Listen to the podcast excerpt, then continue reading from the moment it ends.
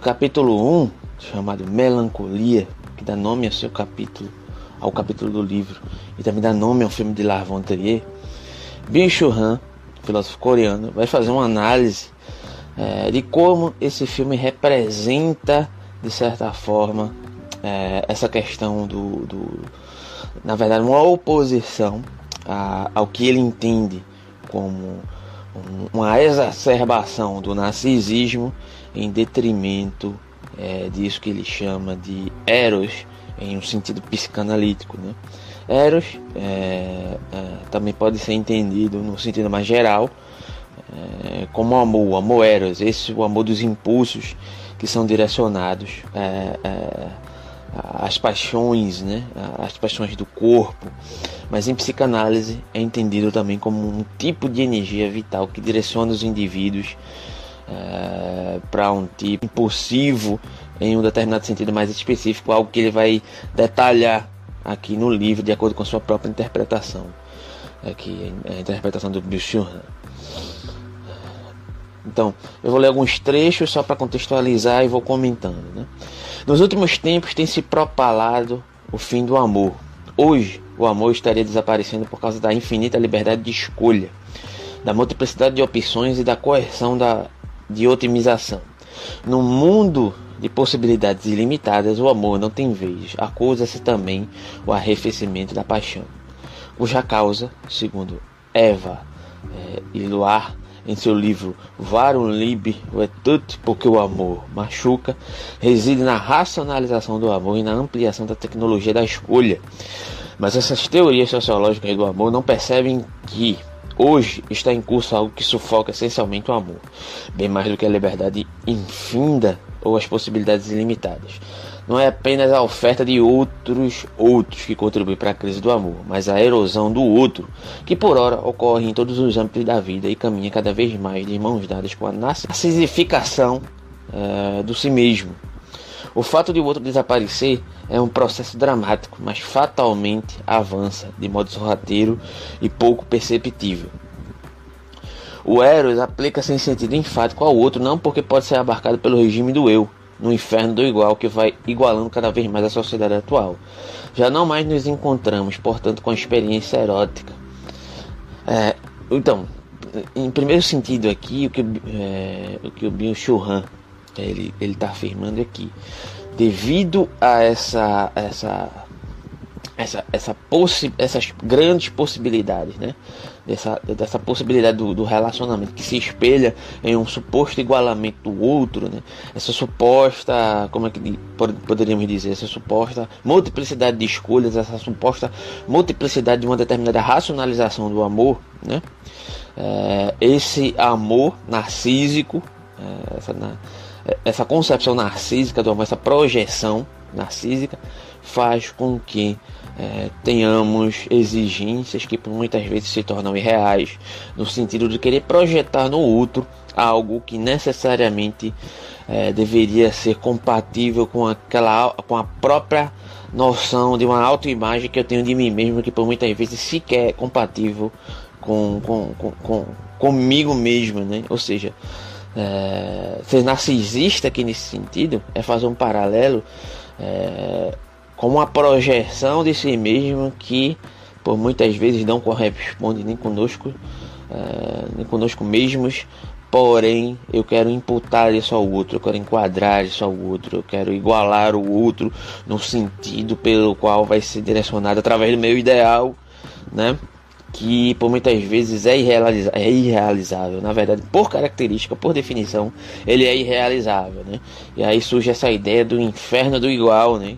que o Byung-Chul Han é, vai trazer em perspectiva aqui, né? O inferno do igual ele vai desembocar uma crise a partir dessa projeção narcísica, certo? Em detrimento do outro, é, que entende através dessa suposta racionalização é, da, das relações, né, diante dessa concepção de escolha, né, de, de, de, uma multiplicidade de escolhas, de uma, de uma suposta facilidade de escolher relacionamentos, é, fazer essa nivelação em detrimento daquilo que eu pressuponho que vai se alinhar muito mais com essa imagem narcísica que eu tenho de mim mesmo, né, que sequer corresponde a mim.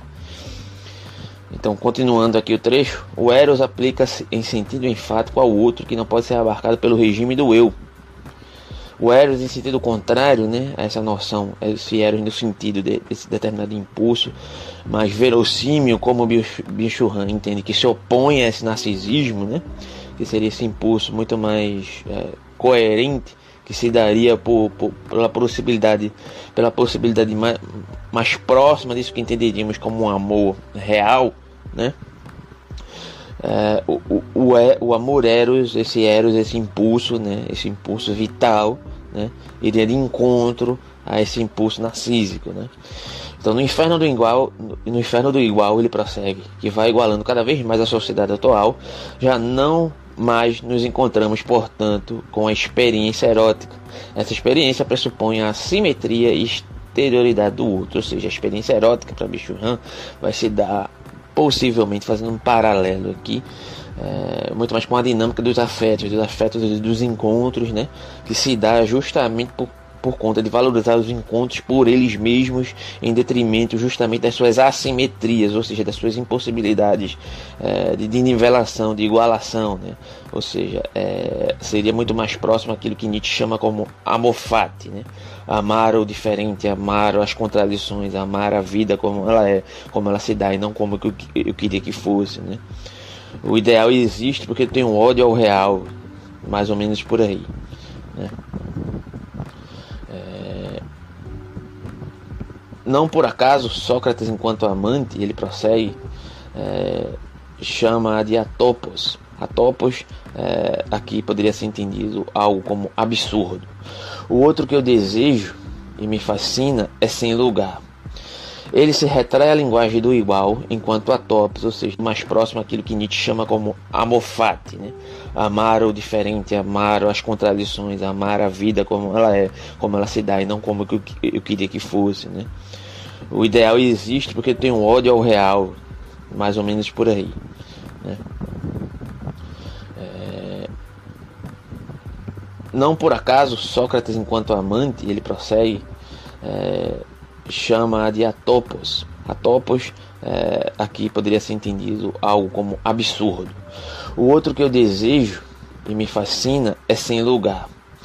Ele se retrai à linguagem do igual, enquanto a topos, ou seja, é, há essa determinada necessidade de uma retração do atopos, ou seja, do absurdo, daquilo que eu não compreendo, daquilo que eu não abarco, ao inferno do igual, para poder se relacionar, para poder entrar em um determinado relacionamento, o atopos, ou seja, o absurdo, ele tem que se enquadrar nesse ideal, ou seja, o outro indivíduo que não se enquadra no parâmetro ideal, é, que o outro pressupõe de mim por ser, por, por ser abarcado por esse impulso na, na, narcisista, né?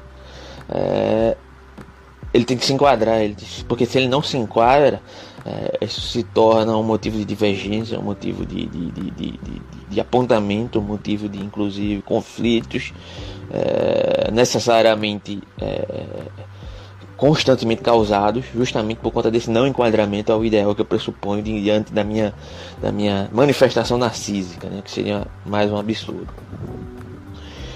Então, enquanto o atopos, ou seja, o absurdo, aquele que se coloca como um absurdo, o outro abala a linguagem, não se pode falar dele sobre ele. Todo e qualquer atributo é falso, doloroso, insensível e constrangedor. A, a cultura atual da comparação constante não admite a negatividade do atopos, ou seja, tudo aquilo que se manifesta diante daquilo que eu considero absurdo ou do absurdo perante as minhas idealizações, ele se manifesta diante dessas determinadas características, né?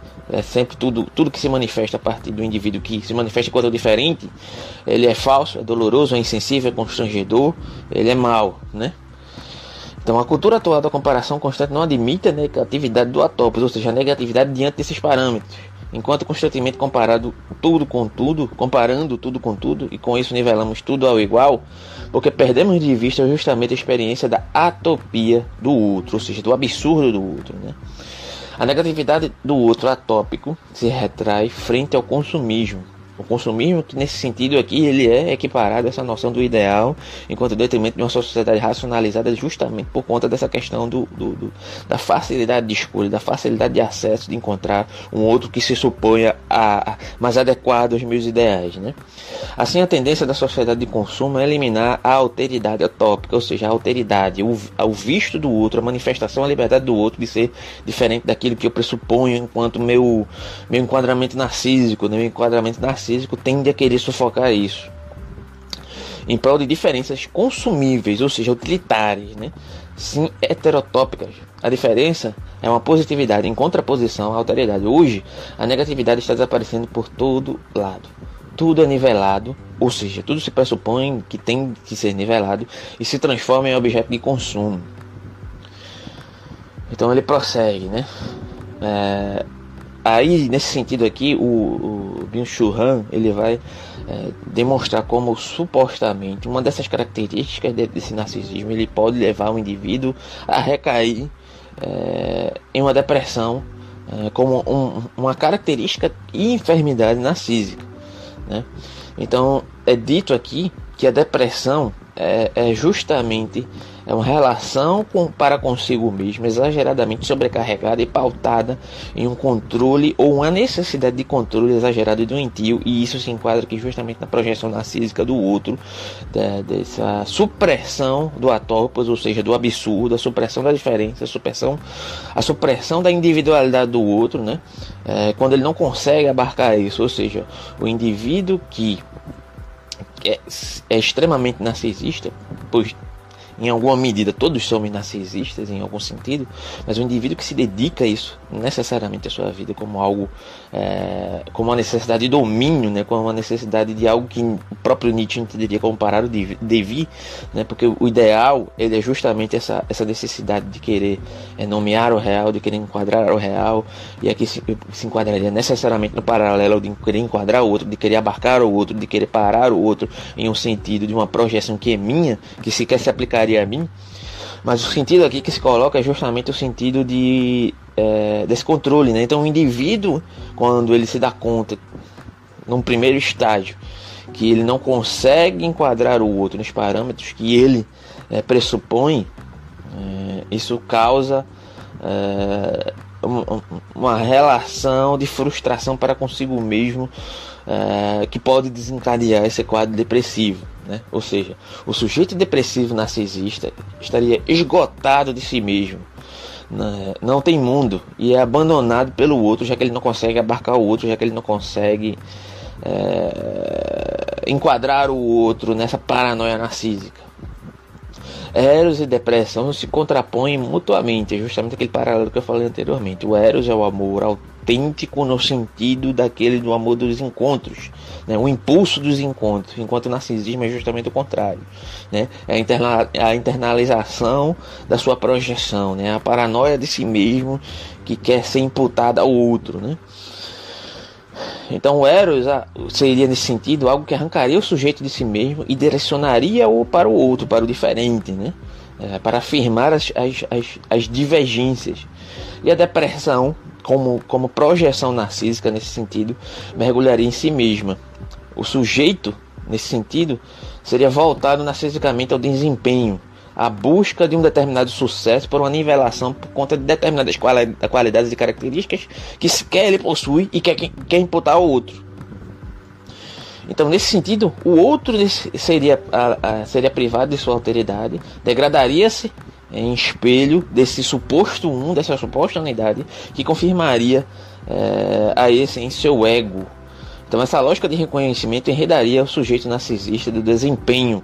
É, de uma forma ainda mais profunda em detrimento do, da, da, sua projeção ególatra. Então, com isso, iria se criando uma depressão do sucesso, ou seja, o indivíduo ele não consegue ter um relacionamento, seus relacionamentos são frustrados, em certo, em certo sentido, né, pegando uma exemplificação aqui, e ele responsabiliza sempre o outro por o, por o outro não se enquadrar necessariamente nas suas projeções narcísicas.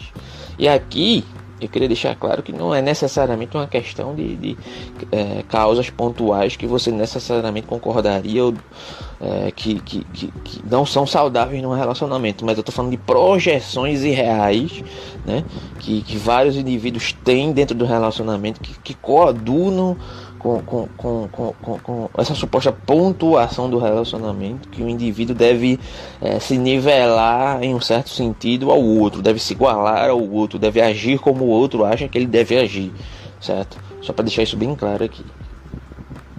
Então, seguindo aqui, é, esse sujeito do desempenho, né, que sempre exige um determinado desempenho do outro, né, sempre exige uma determinada utilidade, né, a nível de exemplo aqui você deve contribuir comigo de uma determinada forma para poder você estar dentro de um relacionamento, né, essa suposta reciprocidade velada de uma de uma, de uma, de um aprisionamento que na verdade não é reciprocidade, né, ela exige determinadas é, determinadas metas que você me entregue para poder você estar bem dentro do relacionamento comigo, né. É... Então, o Eros, ao contrário, ele poss possibilitaria essa experiência né, de quebrar esse, ciclo vicioso. É...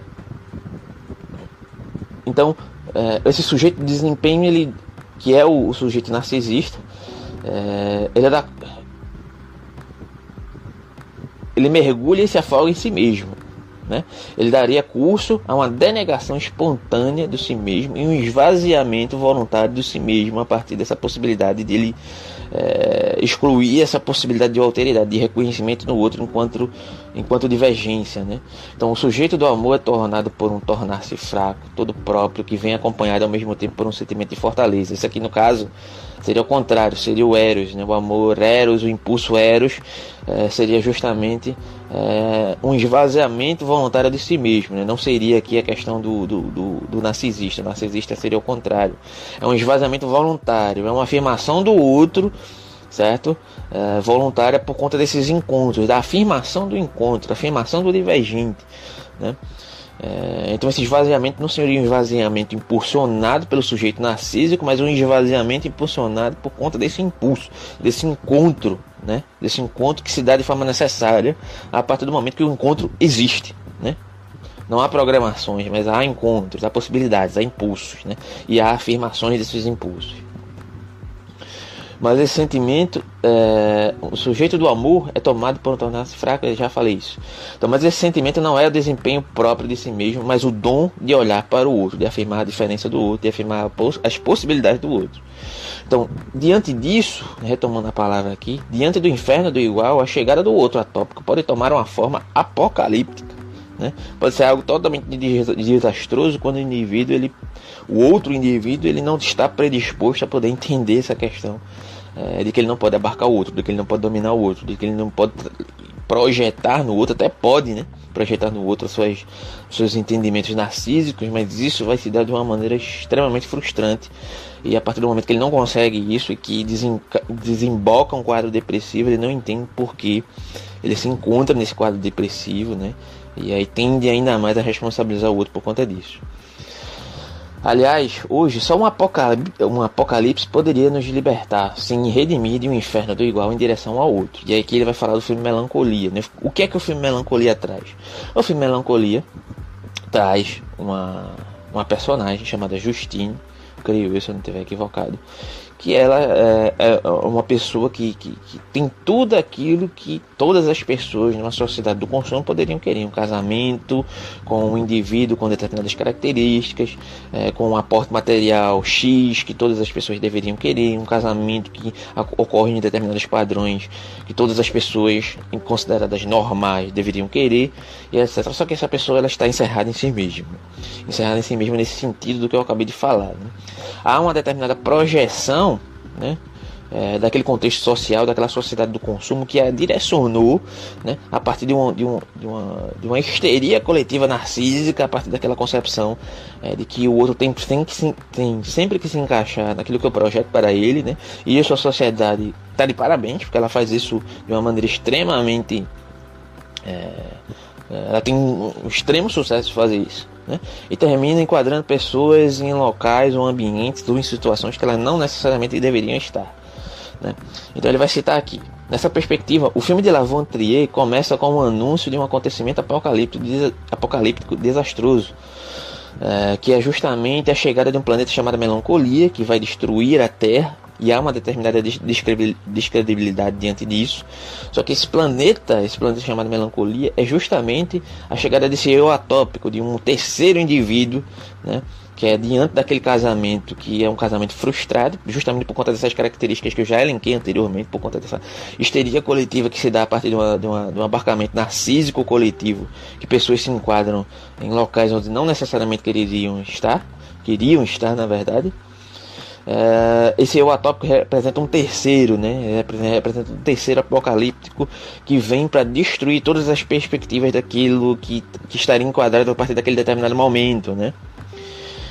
Então, é, nesse sentido, melancolia é, seria um desastre com o qual se iniciaria a desgraça completa, mas também seria um negativo de toda essa nivelação do igual, é, de um nome paradoxal, quando este determinado planeta se aproxima justamente de uma salvação ou cura dessa depressão causada por, causada por, por conta dessa projeção narcísica da personagem, é, mas de um modo geral, desse aspecto narcísico é, que abarca aquele determinado contexto social dentro daquela, daquele, daquele suposto quadro, né? É, uma forma específica de melantrotópico, ou seja, o outro é, no sentido apocalíptico mesmo, no outro sentido absurdo, que arranca a Justine do charco narcisista. Né? Assim ela floresce em sua forma frente ao planeta mortal.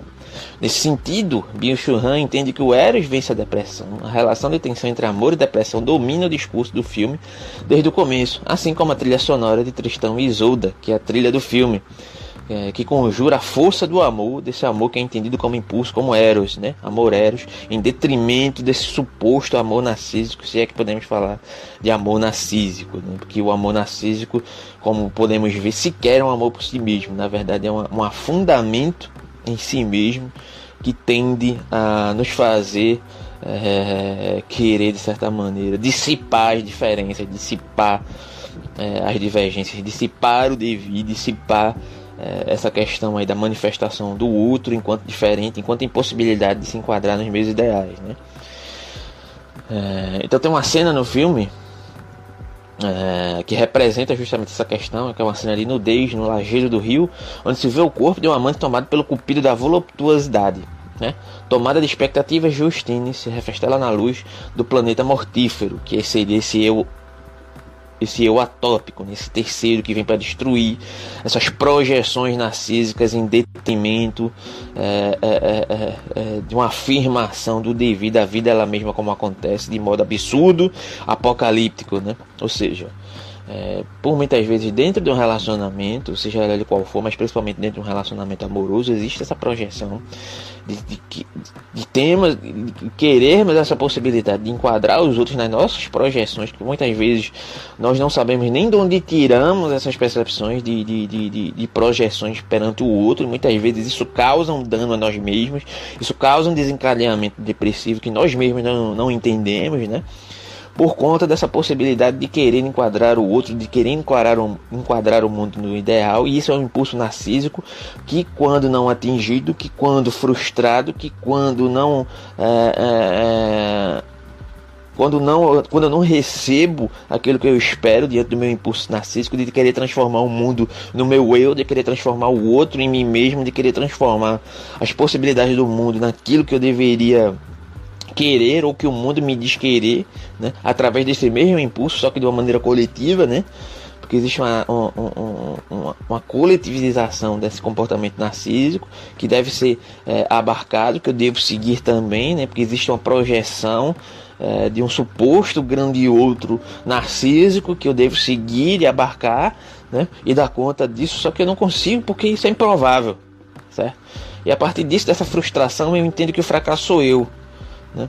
Ou, ou que o outro me causa mal, ou que o outro é ruim, ou que o outro é, é, é, é, ruim no sentido mais comum aqui, porque eu não vou nem analisar o sentido de ruim pela perspectiva moral aqui nessa sociedade, mas enfim, no sentido comum mais simples, o outro me faz mal, enquanto eu sou causador desse determinado impulso narcísico que faz mal a mim mesmo e faz mal ao outro, né? Enquanto em detrimento do amor eros, que seria justamente esse esvaziamento do eu que se direcionaria para o encontro enquanto afirmação da diferença e da divergência, né? Então, o que torna mais surreal é, é a possibilidade desse filme de melancolia de trazer essa questão, né? É, diante de uma, de uma, de uma personagem que se coloca como alguém é, dotado de uma determinada depressão, de um sintoma melancólico, né? se encerrar em si mesma né, em um sentido de uma determinada projeção narcísica no qual ela foi impulsionada a aderir e que provavelmente ela direcionou a outros personagens, inclusive ao seu noivo naquele determinado contexto, ou às outras pessoas, a sua indiferença perante aquele determinado mundo e precisar desse eu apocalíptico, desse, dessa diferença, dessa divergência, desse absurdo para quebrantar esses sintomas né? E poder se despir desse eu narcísico e poder compreender e afirmar esse devido e afirmar a diferença e a partir daí criar uma possibilidade de cura, né? Tanto é que no final do filme, é, não quero dar spoilers aqui, mas no desenrolar do filme é, há uma transição do estado dessa personagem para um estado, um estado extremamente melancólico, mas quando ela se depara com esse absurdo, com, essa, com esse caos ela necessariamente começa a iniciar um processo de mudança no seu comportamento, inclusive um processo de cura. Né? Então, ao final do filme, essa personagem está extremamente pacífica e não melancólica, porque ela entendeu a necessidade desse caos, de se quebrar essa normalização, esse inferno da nivelação do outro, nesse inferno do igual, esse inferno da, da, da linearidade social que só tende a nos jogar num abismo melancólico, depressivo, justamente por não atingirmos metas que sequer é, foram nossas metas, sequer foram alcançáveis diante da, da afirmação perante a vida em querer é, é, enquadrar um suposto real dentro de um ideal que é, dentro de um ideal que sequer é realizável em detrimento de nós mesmos em relação ao outro, né? Então é isso. Por hoje, siga, dá o like, comenta se você discorda ou concorda.